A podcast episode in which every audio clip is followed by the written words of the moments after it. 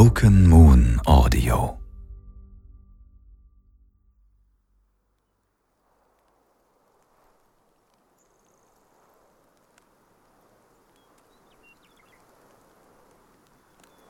Der Schnee knirschte leise, als ihre Knie das frisch gefallene Weiß berührten.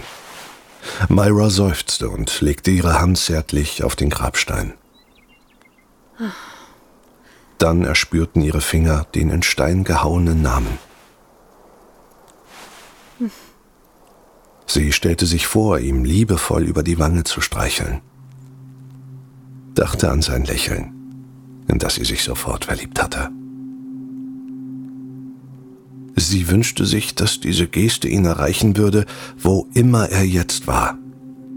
Dass er darum wusste. All ihr Sehnen, ihre Trauer und ihre Einsamkeit. Der Zweifel hatte sich unerbittlich in ihre Seele gefressen. Der Glaube an eine höhere Macht, an einen Gott, von dem sie Zeit ihres Lebens dachte, dass er seine Hand schützend über sie halten würde, waren dem Wissen um eine tiefe Dunkelheit gewichen. Einer Finsternis, die ihren Heimatort Westonbridge lange und gnadenlos umklammert hielt. Zahlreiche Opfer forderte. Steve war das letzte von ihnen gewesen. Gerissen von den Wölfen, die des Nachts für so lange Zeit die Insel heimgesucht hatten. Hinter deren Gestalten sich die ruhelosen Seelen der vom Fluch getroffenen oder im Dünensand vergrabenen Menschen verbargen. Geführt vom Gesang der Windsängerin, getrieben vom Hass auf die Bewohner der Insel. Trüge sie noch den naiven Glauben der Vergangenheit in sich, so hätte dieser ihr nun Trost spenden können. So blieb ihr jedoch nur die Kälte des jungen Winters und ein grauer Stein mit seinem Namen darauf. Sie berührte ihren Bauch, in dem das einzige heranwuchs, das ihr von ihm geblieben war. Zuerst hatte sie nicht glauben können, dass sie wirklich schwanger war. Seit langer Zeit hatte es keine Schwangerschaft mehr in Westonbridge gegeben und keine Kinder. Sie war die erste Frau im Ort, die wieder ein neues Leben unter ihrem Herzen trug. Ein untrüglicher Beweis dafür, dass die Finsternis fort war. Einige Bewohner hatten Haddington Island inzwischen verlassen. Etwas, das sie zuvor nicht gehen ließ, war verschwunden. Doch auf die Erleichterung folgte augenblicklich eine bedrückende Stille.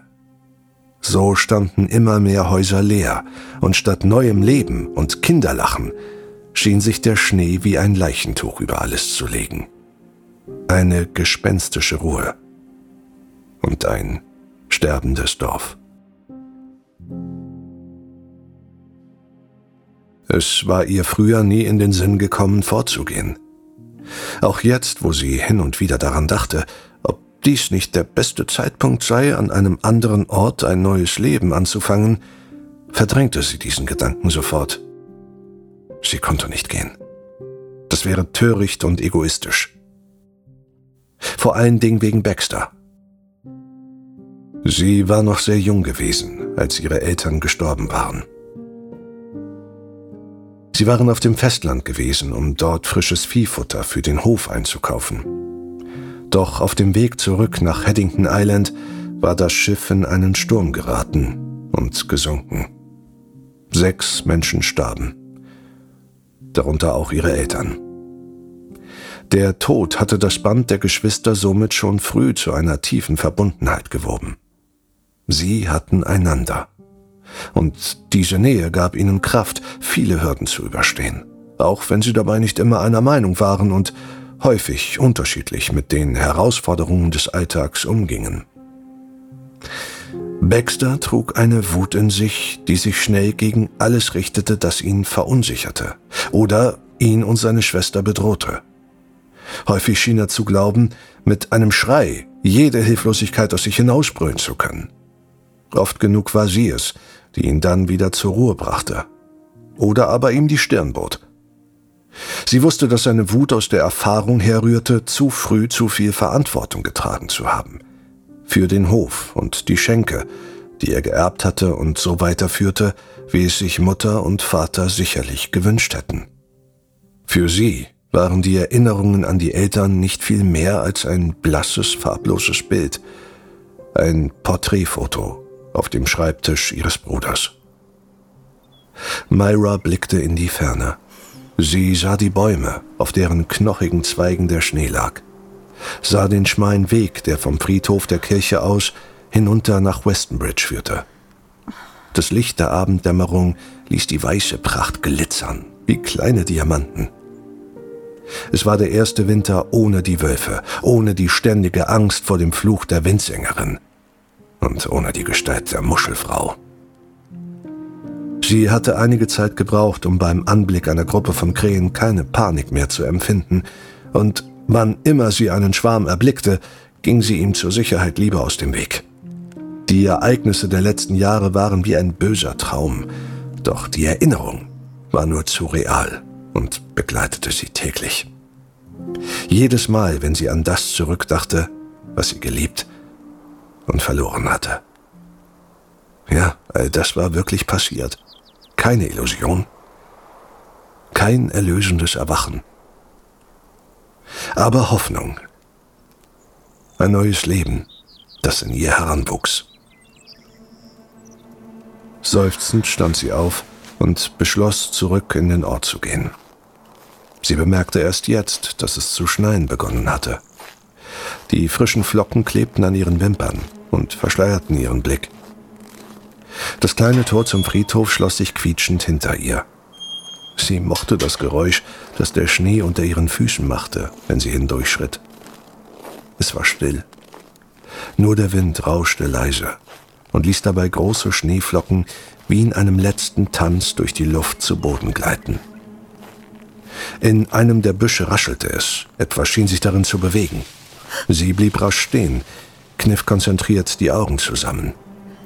Die Sonne war fast schon untergegangen und es wurde um diese Jahreszeit schnell dunkel. Sie spürte das vertraute Gefühl der Angst in sich aufsteigen, deren eiskalte Hand sich auf ihren Nacken legte. Ihr Herzschlag beschleunigte sich und ihr Atem wurde flacher. Sie hatte sich in den letzten Tagen häufiger beobachtet gefühlt, ohne zu wissen, woher genau dieses Gefühl kam. Ein junges Eichhörnchen sprang unter dem Gehölz hervor und kletterte geschwind auf den dahinterliegenden Baum. Sie atmete erleichtert auf und zwinkerte dem kleinen Geschöpf, das sie argwöhnisch von einem der oberen Zweige aus betrachtete, mit einem Lächeln zu. Bei jeder schnellen Bewegung rieselte der Schnee geräuschvoll von den Ästen zu Boden. Dann sprang es hastig auf und verschwand im knochigen Buschwerk. Da bist du ja endlich, sagte Baxter mit vorwurfsvoller Stimme, als sie das Wirtshaus betrat. Heute ist einiges los. Sie sah sich um und erkannte vertraute Gesichter an gewohnten Plätzen. Wie die von Franklin Meyer und seiner Frau Phyllis, die damals zu den ersten Bewohnern gehörten, deren Töchter Opfer des Fluches wurden. Eine fiebrige Krankheit, an der innerhalb von wenigen Wochen fast alle Kinder des Ortes gestorben waren.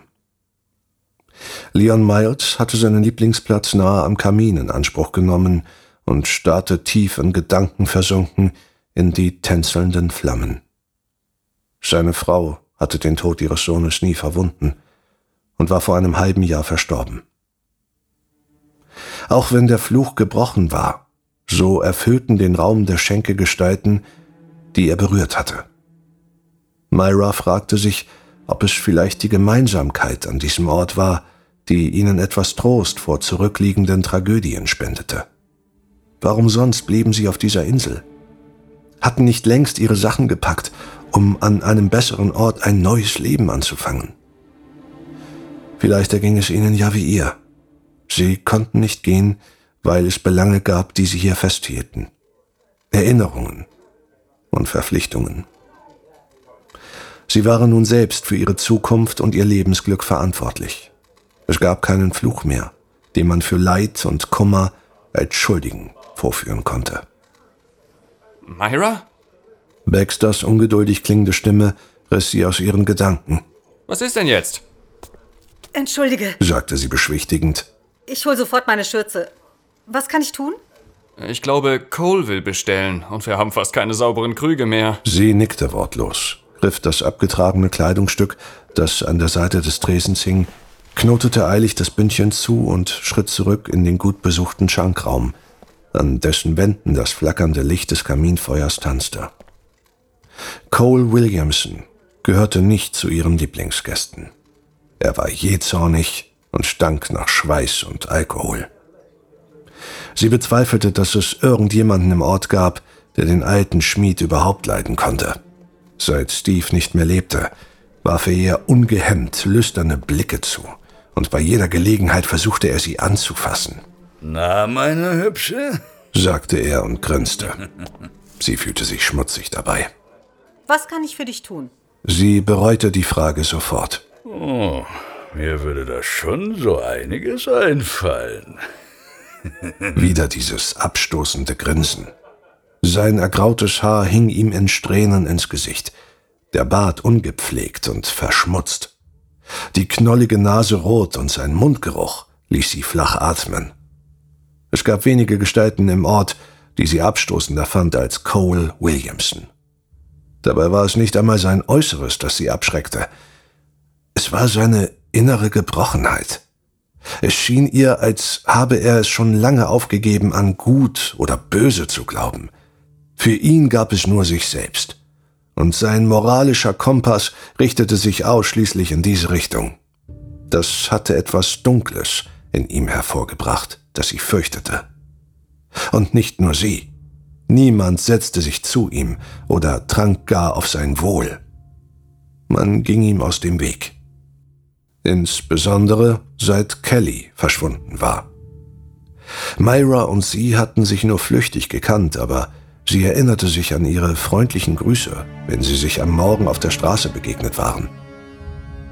Aber auch an die Traurigkeit, die sie wie einen aus Kummer gewobenen Schleier über ihrem Antlitz getragen hatte. Ein Gefühl, das ihr bekannt war und von dem sie glaubte, es aus diesem Grund leicht in den Gesichtern anderer Menschen erkennen zu können. Eines Tages war Kelly plötzlich verschwunden, wie eine anmutige Feder, die zuvor niemand bemerkt und die der Wind still und leise an einen anderen Ort getragen hatte und die keiner vermisste. Auch Myra nicht, die erst nach einigen Tagen bemerkte, dass ihre morgendlichen Grüße ausblieben. Was ist eigentlich mit Kelly? hörte sie sich fragen. Ihre eigene Stimme kam ihr heiser und fremd vor. Coles Mimik veränderte sich schlagartig und etwas Abfälliges verformte den Ausdruck seiner spröden Lippen. Die ist weg. Kam es knapp und monoton zurück. Hat sich wohl jemand anderen gesucht und die Insel verlassen. Für einen Moment zögerte sie, da sie sah, dass ihm dieses Thema unangenehm war. Aber dann empfand sie angesichts seines Unbehagens eine gewisse Befriedigung. Einfach so? Ohne sich zu verabschieden? Ich habe sie früher fast jeden Morgen auf dem Weg zur Scheune gesehen. Was weiß denn ich? Und jetzt bring mir ein Ale und lass mich in Ruhe. Sie nickte stumm und ging rasch zurück an Baxters Tresen, Sei lieber vorsichtig. sagte er leise, während er mit einem fleckigen Handtuch einen abgespülten Krug abtrocknete. Du weißt doch, wie er ist. Ich kann den Kerl nicht leiden. Seit Steve fort ist, scheint er zu glauben, ich müsste unbedingt von ihm getröstet werden. Baxter grinste, und das steigerte ihre Wut umso mehr. Ich weiß wirklich nicht, was daran so lustig ist. Ich glaube, du nimmst das etwas zu ernst. Du weißt, wenn er es übertreibt, passe ich schon auf dich auf. Sie hätte ihm am liebsten den Krug aus der Hand gerissen und um die Ohren geschlagen. Sie führten diese Diskussion nicht zum ersten Mal. Insbesondere wenn es darum ging, wie sie auf die plumpen Annäherungsversuche der Gäste zu reagieren hatte, waren sie unterschiedlicher Meinung. Früher hatte sie darüber nicht viel nachgedacht. Manchmal hatte es sie sogar amüsiert. Selbst als sie ihr Herz schon Steve geschenkt hatte. Heute war das anders. Ich hab genug für heute. Mit diesen Worten lockerte sie den Knoten ihrer Schürze und knüpfte sie hastig an den Haken des Tresens, begleitet von Baxters entgeistetem Gesichtsausdruck. Das kannst du doch jetzt nicht machen. Du siehst doch, was heute los ist. Doch, kann ich. Vergiss nicht, Cole sein Ale zu bringen. Sie zögerte kurz, konnte sich allerdings eine letzte Anmerkung nicht verkneifen. Immerhin sparst du dir so die Zeit, auf mich aufzupassen. Damit ging sie die knarzenden Holzstufen hoch in die Wohnräume des Wirtshauses. Oben war ein schmaler Flur, an dessen Ende das Licht des Mondes blass durch das Fenster schien. Links und rechts zwei Türen, von denen eine in ihre Stube führte, die andere in die Zimmer ihres Bruders. Sie hatten schon immer an diesem alten Gebäude gelebt. Als Kind hatte sie sich geborgen hinter diesen Holzwänden gefühlt. Heute schien das Haus klein und eng zu sein, ebenso das Dorf und die ganze Insel.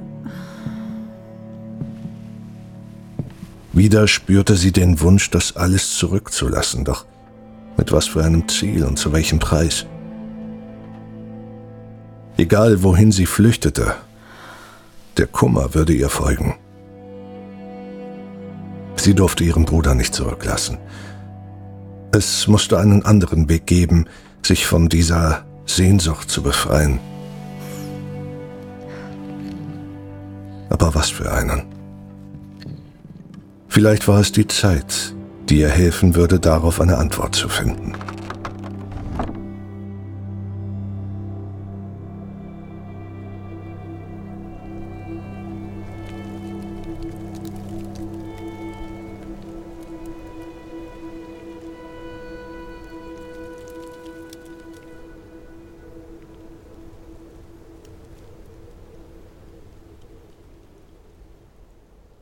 Sie warf sich erschöpft auf ihr Bett, rollte sich auf den Rücken und starrte an die Decke.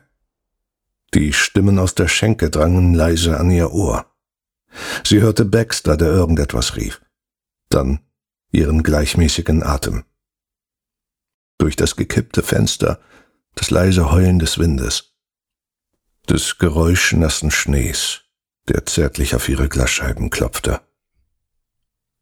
Als sie so vor sich hindämmerte und ihre Gedanken endlich etwas Ruhe fanden, hörte sie das Heulen.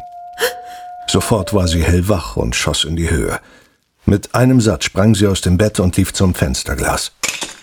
Dabei fiel ein Blumentopf von der Fensterbank zu Boden und zersprang. Sie fluchte leise. Sie kannte dieses Heulen nur zu gut. Es war der Ruf eines Wolfes. Die Gedanken rasten durch ihren Kopf. Sollte das bedeuten, dass die Gefahr durch die Wölfe doch noch nicht vorbei war? Dass alles wieder von vorne begann? Nein. Sie hätte fast mit dem Kopf geschüttelt. Dieser Ruf klang anders. Sie riss hastig den Verschluss auf und lehnte sich ein Stück weit hinaus. Wieder erklang das Heulen, als beabsichtigte es ihr zu helfen, die Quelle der Rufe zu finden. Und da war er direkt unter ihrem Fenster, nahe eines unter Schnee begrabenen Gebüsches. Ein Isegrim sah zu ihr hoch. Sein Heulen verstummte. Ihre Blicke trafen sich und sie überlegte, wie sie sich verhalten sollte. Hinunter zu Baxter und den anderen laufen und von der Rückkehr der Wölfe berichten? Aber da war nur ein einzelnes Geschöpf, von dem sie sich hier oben überhaupt nicht bedroht fühlte. Im Gegenteil. War dieses Tier der Grund, warum sie sich in den vergangenen Tagen häufiger beobachtet gefühlt hatte? Der Wolf legte den Kopf schräg und sah weiter zu ihr hinauf, als würde er auf etwas warten. Ein Winseln wie das eines verspielten Hundes drang aus seiner Kehle. Was willst du? fragte sie, bemüht darum, das Zittern in ihrer Stimme zu unterdrücken. Der Wolf winselte erneut, erhob sich, ging einen Schritt auf sie zu und setzte sich dann wieder hin. Die Stirn des Tieres war breit, der Brustkorb kräftig und ausgeprägt, der Rest des Körpers schlank. Etwas an ihm war ungewöhnlich. War es die Ruhe, mit der er dort saß und zu ihr hinaufsah? Sein Blick? Nein, es waren seine Augen. Wieder ein kurzer Laut, wie eine Aufforderung. Sie griff den Kragen ihrer Bluse und zog ihn fest dazu, spürte, wie die Kälte der Nacht ihren Körper umklammerte. Dann plötzlich ein Schrei, Baxters Stimme und polternde Schritte auf der Treppe, die sich hastig näherten.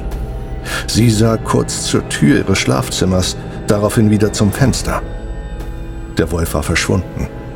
Sie beugte sich etwas weiter vor, um zu sehen, in welcher Richtung er gelaufen war. Aber sie konnte ihn nicht erkennen. Was? Sie hörte? Coles aufgebrachte Stimme dumpf auf dem Flur durch die Tür dringen. Wo bist du? Raus hier! Etwas schien auf den Boden zu fallen. Ein Körper? Als sie gerade daran dachte, die Tür ihres Schlafzimmers abzuschließen, wurde diese mit einem heftigen Ruck aufgerissen. Cole starrte sie an, sein Gesicht voll Zorn und Verachtung. Komm her, du Miststück! Er stürmte auf sie zu und packte sie am Kragen ihrer Bluse, riss sie in die Höhe. Die Kraft seines Griffes drückte ihr schlagartig die Luft aus der Lunge. Bist du wahnsinnig geworden? Was mit meiner Kelly passiert ist, geht dich einen feuchten Dreck an! Sein Mundgeruch war kaum zu ertragen.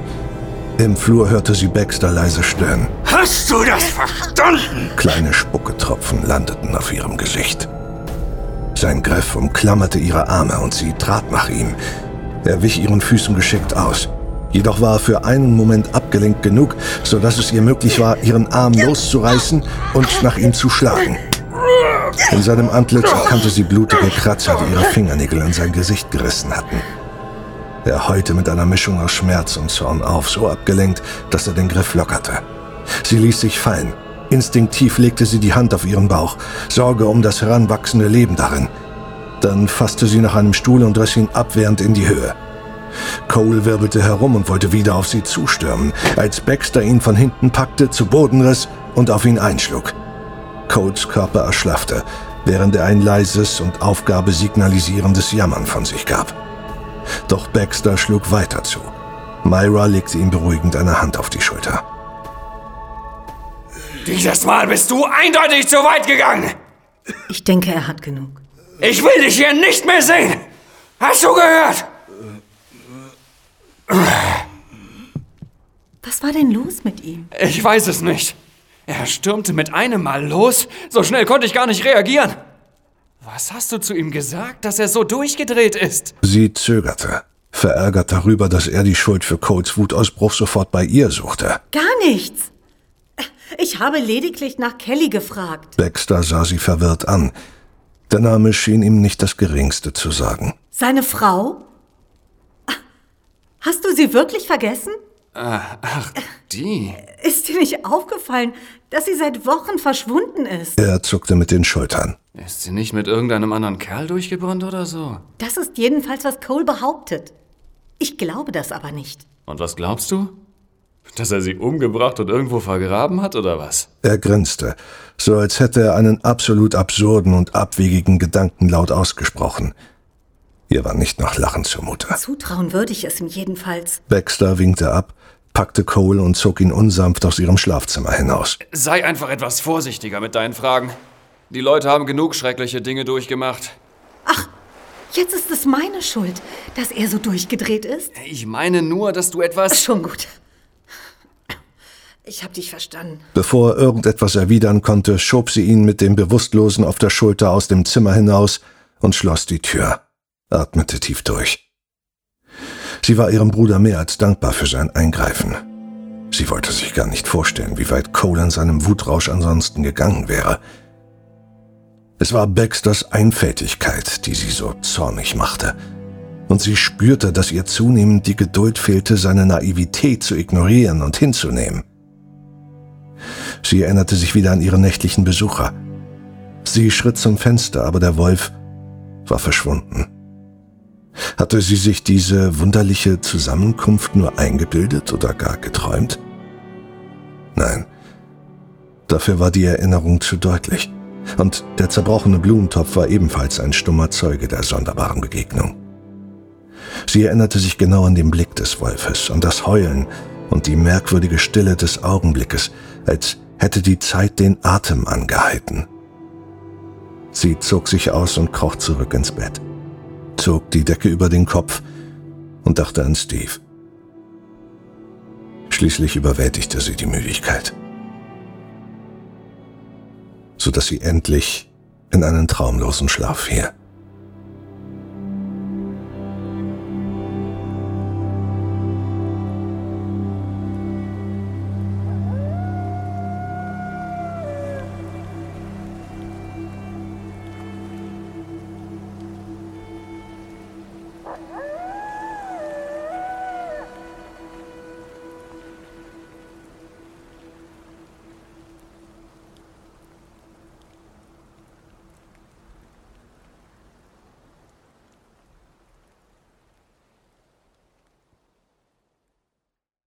Das Grau des Himmels am Tag zuvor war einem klaren Blau gewichen.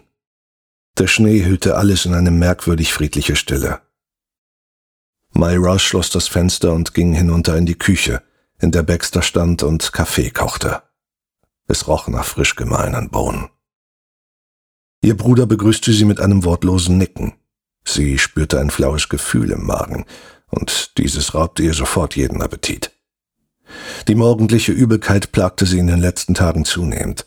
Obwohl sie den Duft des Kaffees liebte, ekelte sie sich bei dem Gedanken an seinen bitteren Geschmack und brühte sich lieber einen Kräutertee auf.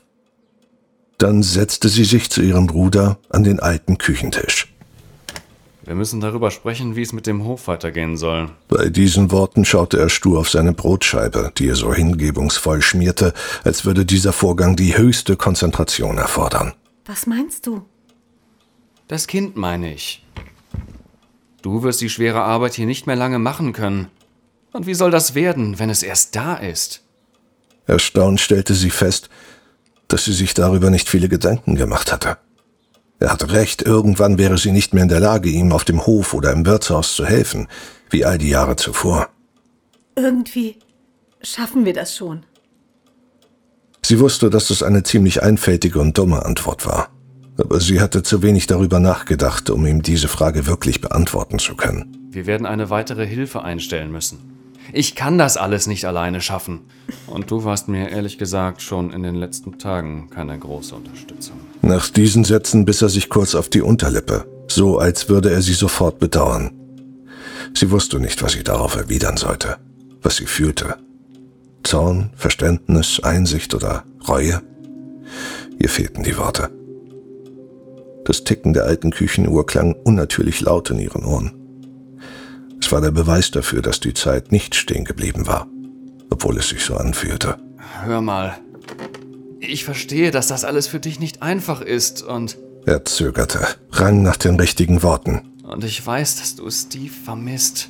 Wieder ein Moment der Stille. Dann gefolgt von einem tiefen Seufzer. Ich wünschte, ich könnte dir helfen.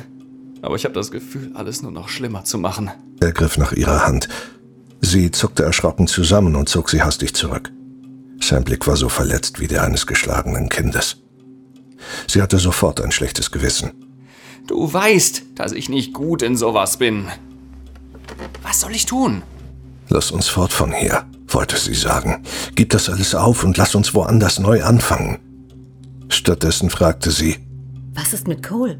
Der wird sich hier so schnell nicht wieder blicken lassen. Tut mir wirklich leid, was da gestern passiert ist. Sie nickte stumm.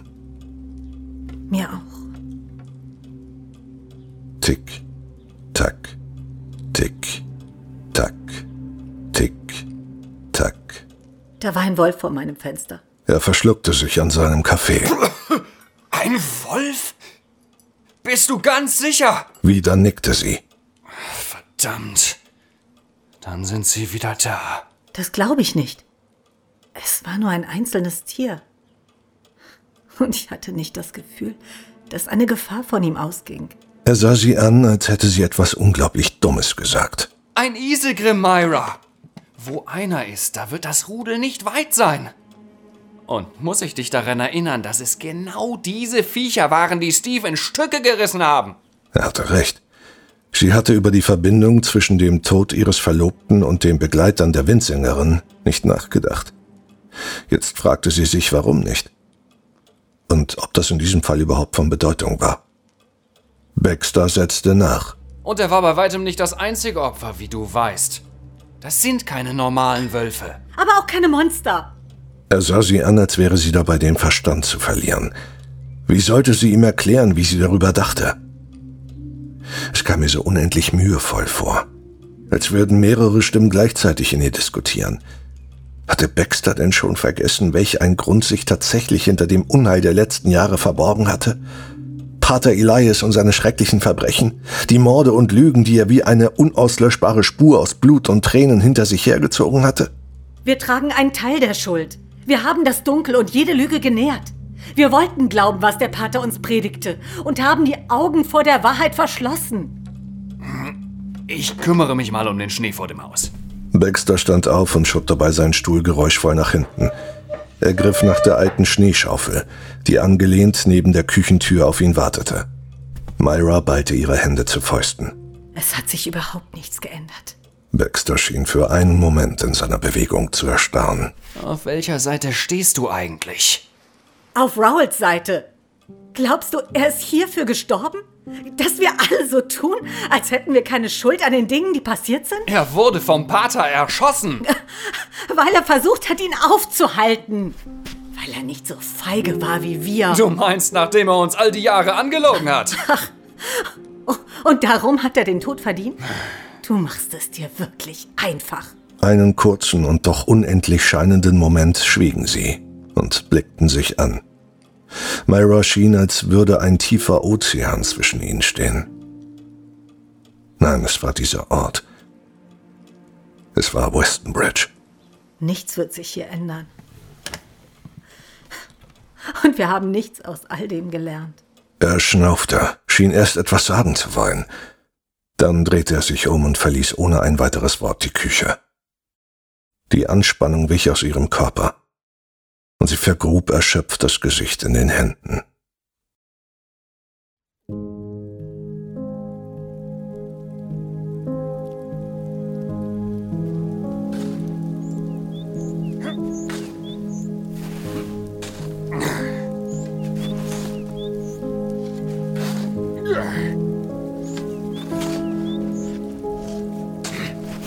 Baxter schaufelte zornig den Schnee vor dem Gasthof aus dem Weg. Jedes Mal, wenn die Schaufel sich in den weißen Pulverschnee grub, der kurz darauf in einem hohen Bogen zur Seite geworfen wurde, stellte er sich vor, einen Teil der Wut aus dem Weg zu räumen, die es ihm so schwer machte, einen klaren Gedanken zu fassen.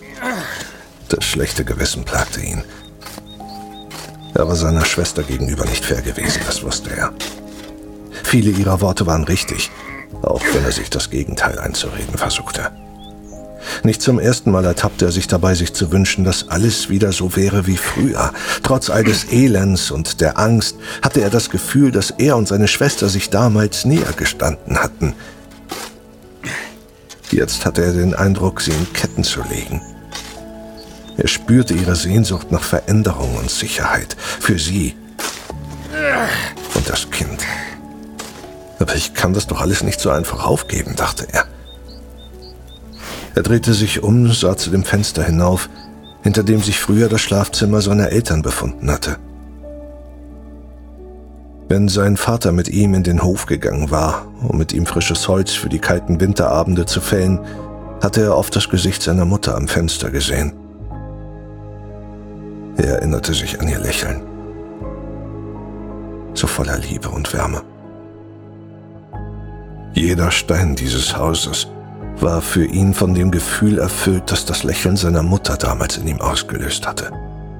Ein Lächeln, das Zuhause und Heimat zugleich für ihn gewesen war. Das aufzugeben und als Teil eines vergangenen Lebens zu betrachten, fiel ihm sehr schwer. Er schüttelte den Kopf. Dann zog er den rechten Handschuh aus und wischte sich mit dem Handrücken den Schweiß von der Stirn.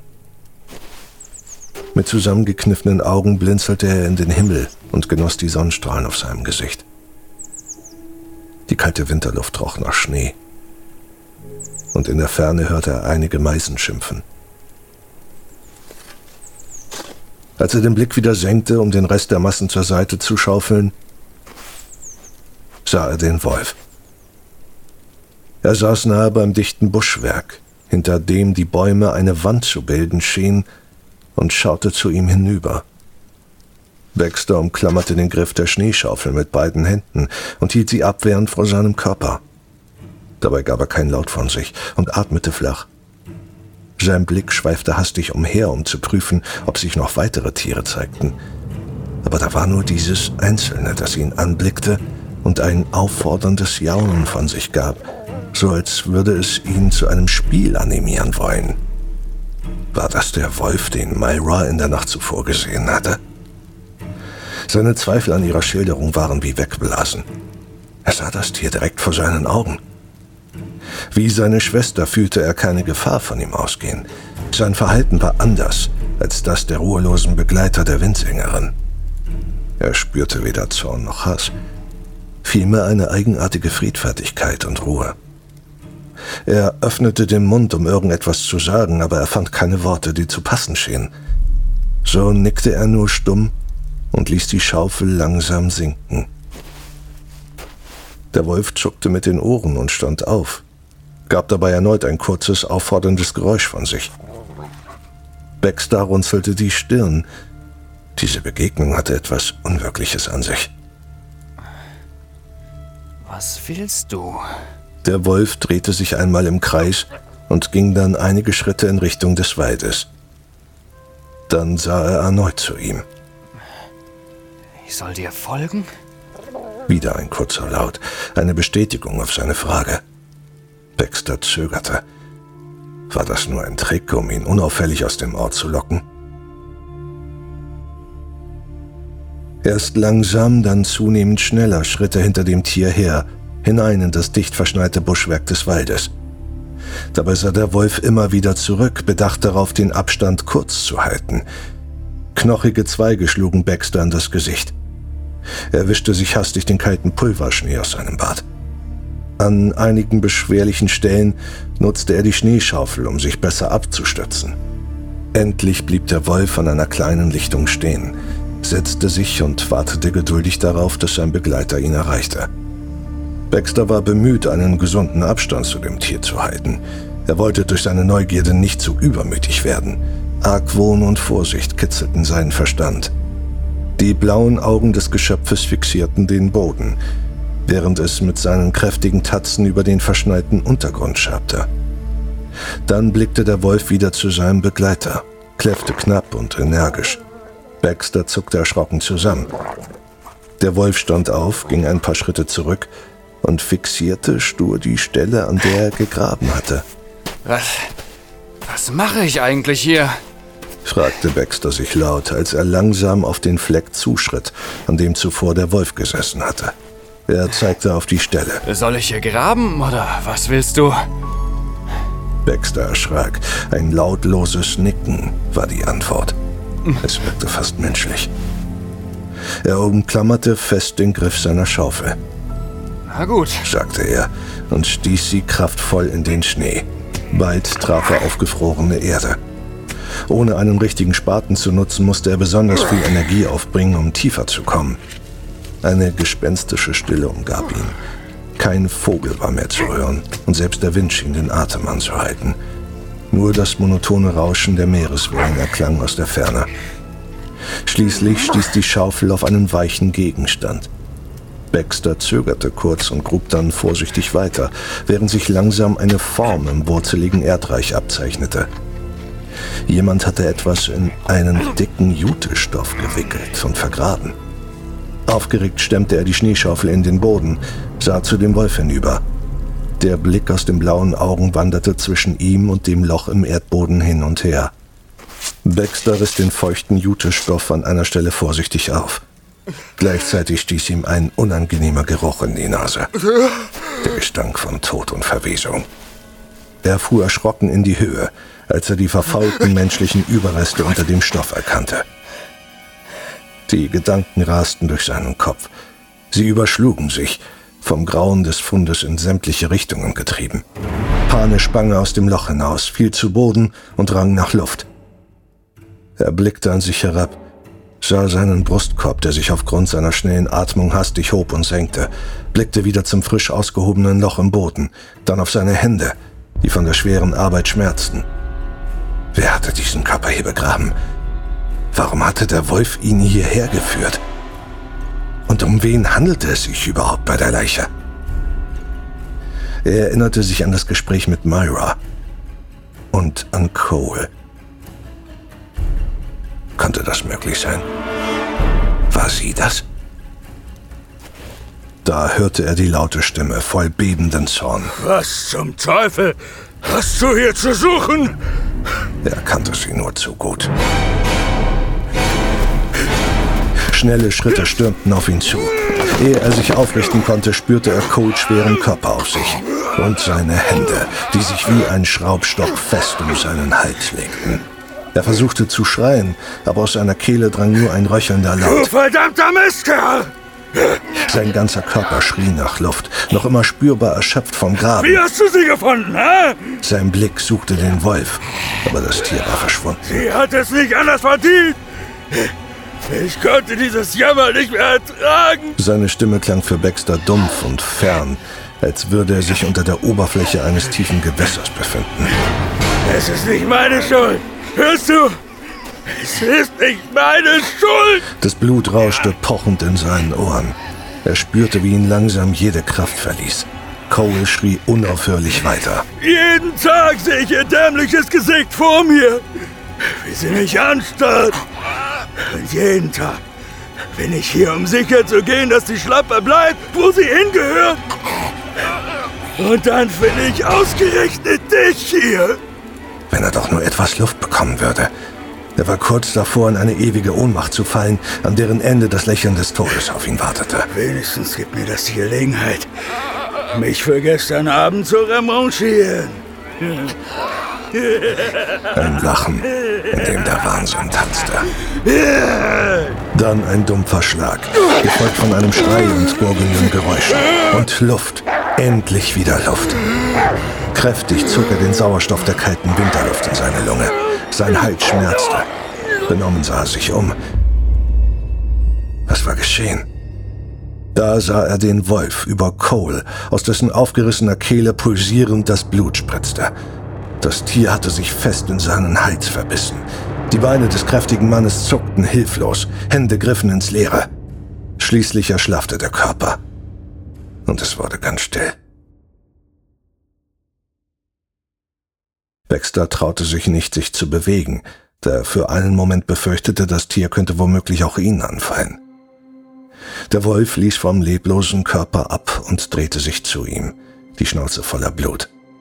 Er senkte den Kopf, so als wollte er zeigen, dass keine Gefahr von ihm ausging.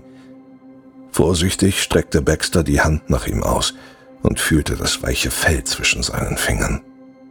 Das Tier ließ ihn gewähren. Ihre Blicke trafen sich.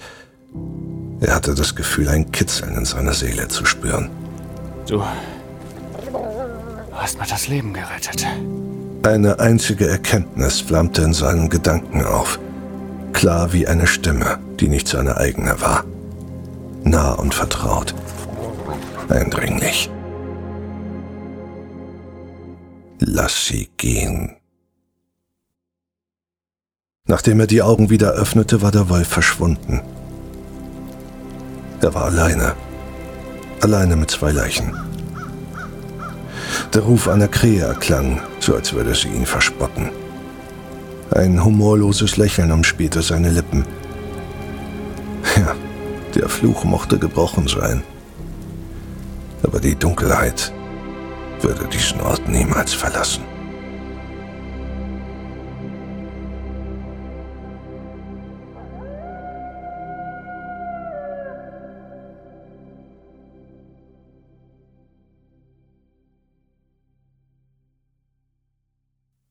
Schnee war geschmolzen, und ein Hauch von Frühling zeigte sich in den zarten Knospen der Büsche, aus denen sich die ersten Spitzen der grünen Blätter an das Licht kämpften. Myra legte die Rose behutsam vor dem Grabstein. Dann kniete sie sich vorsichtig hin. Ihre Hände berührten das graue Gestein. Heute ist es soweit, mein Liebster. Heute bin ich zum letzten Mal hier. Aber ich weiß, dass du immer bei mir sein wirst. Wie nah er ihr an diesem Ort der Trauer und des Abschiedes doch zu sein schien. Ich werde immer an dich denken. Zärtlich umspielte sie mit ihren Fingerspitzen seinen in Stein gehauenen Namen. Sie wusste inzwischen genau, wie sich die geschwungenen Formen der Buchstaben anfühlten. Sie konnte sie mit geschlossenen Augen lesen. Ich habe Angst. Sie blickte auf ihren Bauch, dachte an das Kind. Ihre Schwangerschaft war nun deutlich zu sehen. Tränen liefen über ihr Gesicht. Ihr salziger Geschmack legte sich auf ihre Lippen. Sie fand so viel Freude und Erleichterung in diesem Augenblick. Dennoch blieb es auch ein Abschied. Nach der Begegnung mit dem Wolf und dem grauenvollen Fund von Kellys Leiche hatte Baxter seine Meinung geändert. Er war es gewesen, der vorgeschlagen hatte, Weston Bridge und damit Haddington Island zu verlassen. Dieser Ort sei nicht der richtige Platz für das Kind, hatte er gesagt. Es gäbe hier zu viele Erinnerungen an Tod und Verderben. Bist du soweit? Einen Moment noch. Ist gut. Komm dann einfach runter. Ich bin unten am Tor. Sie wartete einen Augenblick, ehe sie sich wieder zum Grabstein hinabbeugte. Wir werden eine wundervolle Tochter haben. Ich spüre sie jeden Tag in mir heranwachsen. Sie wird deine blauen Augen haben. Und dein Lachen. Du wirst sehen. Unser Schiff fährt gleich los. Wir haben zwar nicht viel Geld für den Hof bekommen, aber es wird für den Anfang reichen. Baxter hat ein altes Gasthaus in Moose Creek gekauft. Es wird noch ein paar Wochen dauern, bis alles renoviert ist. Aber es ist ein Neuanfang. Mitch und seine Schwester Peggy werden mit uns kommen. Ich glaube, Peggy hat eine Schwäche für Baxter. Aber du kennst ihn. Er merkt das natürlich nicht. Gut, dass er mich hat. Ich habe ihn lange nicht mehr so glücklich gesehen. Ich weiß, dass ihm die Entscheidung nicht leicht gefallen ist. Vorsichtig richtete sie sich wieder auf. Auch wenn ich fort bin. Mein Herz wird immer hier in deinem Grab wachen. Und ich weiß, dass du immer bei mir sein wirst. Ein kurzes Jaulen direkt hinter ihr. Sie wirbelte herum. Der Wolf saß da und sah sie an. Er regte sich nicht, wirkte wie eingefroren. Spielte ihr der Verstand einen Streich oder war diese Begegnung wirklich real? Sie hatte in den vergangenen Wochen so oft an den Wolf gedacht und an das, was Baxter ihr erzählt hatte. Sie stellte leise eine Frage, deren Antwort sie schon lange in ihrem Herzen gefunden hatte. Steve,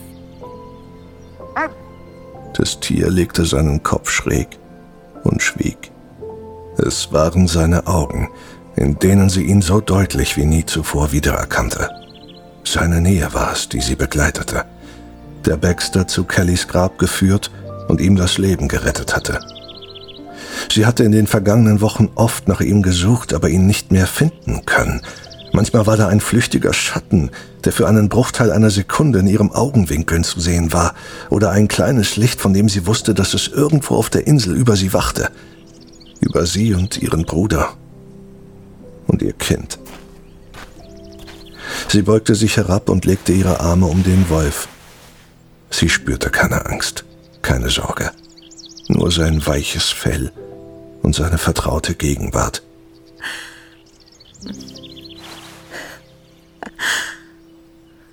ich liebe dich. Ihre Lippen formten Worte, die sie viel Kraft und Überwindung kosteten. Aber sie wusste, dass es wichtig war, sie auszusprechen. Denn dass er noch hier war, all die Zeit ihre Nähe gesucht hatte, bedeutete, dass er nicht wie die anderen ruhelosen Seelen gegangen war. Vielleicht hatte ihr Kummer ihn an diesen Ort gekettet. Du bist jetzt frei, mein Liebster. Lass los. Du bist nicht mehr an diese Gestalt gebunden. Ein kurzer und leiser Laut drang aus der Kehle des Tieres, wie ein trauriger Seufzer, wie ein wortloser Abschied. Sie kraulte das dichte Fell hinter seinen spitzen Ohren. Durch den Schleier ihrer Tränen konnte sie kaum etwas erkennen. Er leckte ihr zärtlich über das Gesicht. Sie wollte noch vieles sagen, aber ihr Hals war wie zugeschnürt. Und sie wusste, dass sie alles gesagt hatte, was in diesem Augenblick für ihn wichtig war. Sie stand auf, blickte noch ein letztes Mal zurück und ging dann mit zittrigen Beinen auf Baxter zu, der sie schon erwartete und ihr ein aufmunterndes Lächeln schenkte. Sie blickte noch einmal zurück zum Friedhof. Eine geisterhafte Gestalt stand da wie ein fast durchsichtiges Trugbild am Tor und sah ihr hinterher. Dann löste sie sich langsam auf, verschwand und schenkte ihr am Ende ein Lächeln.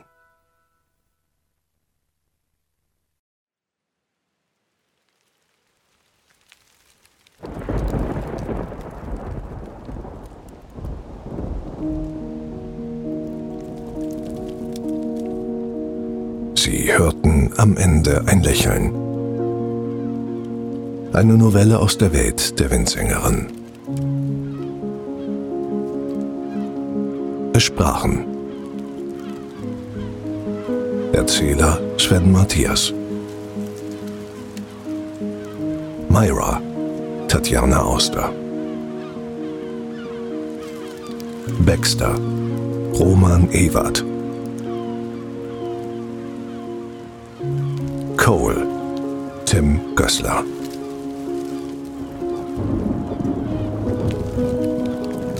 Manuskript, Regie und Schnitt Sven Matthias.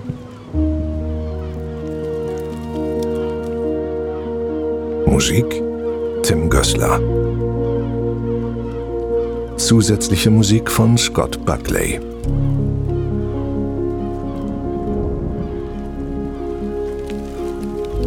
Illustration Elif Siebenpfeifer.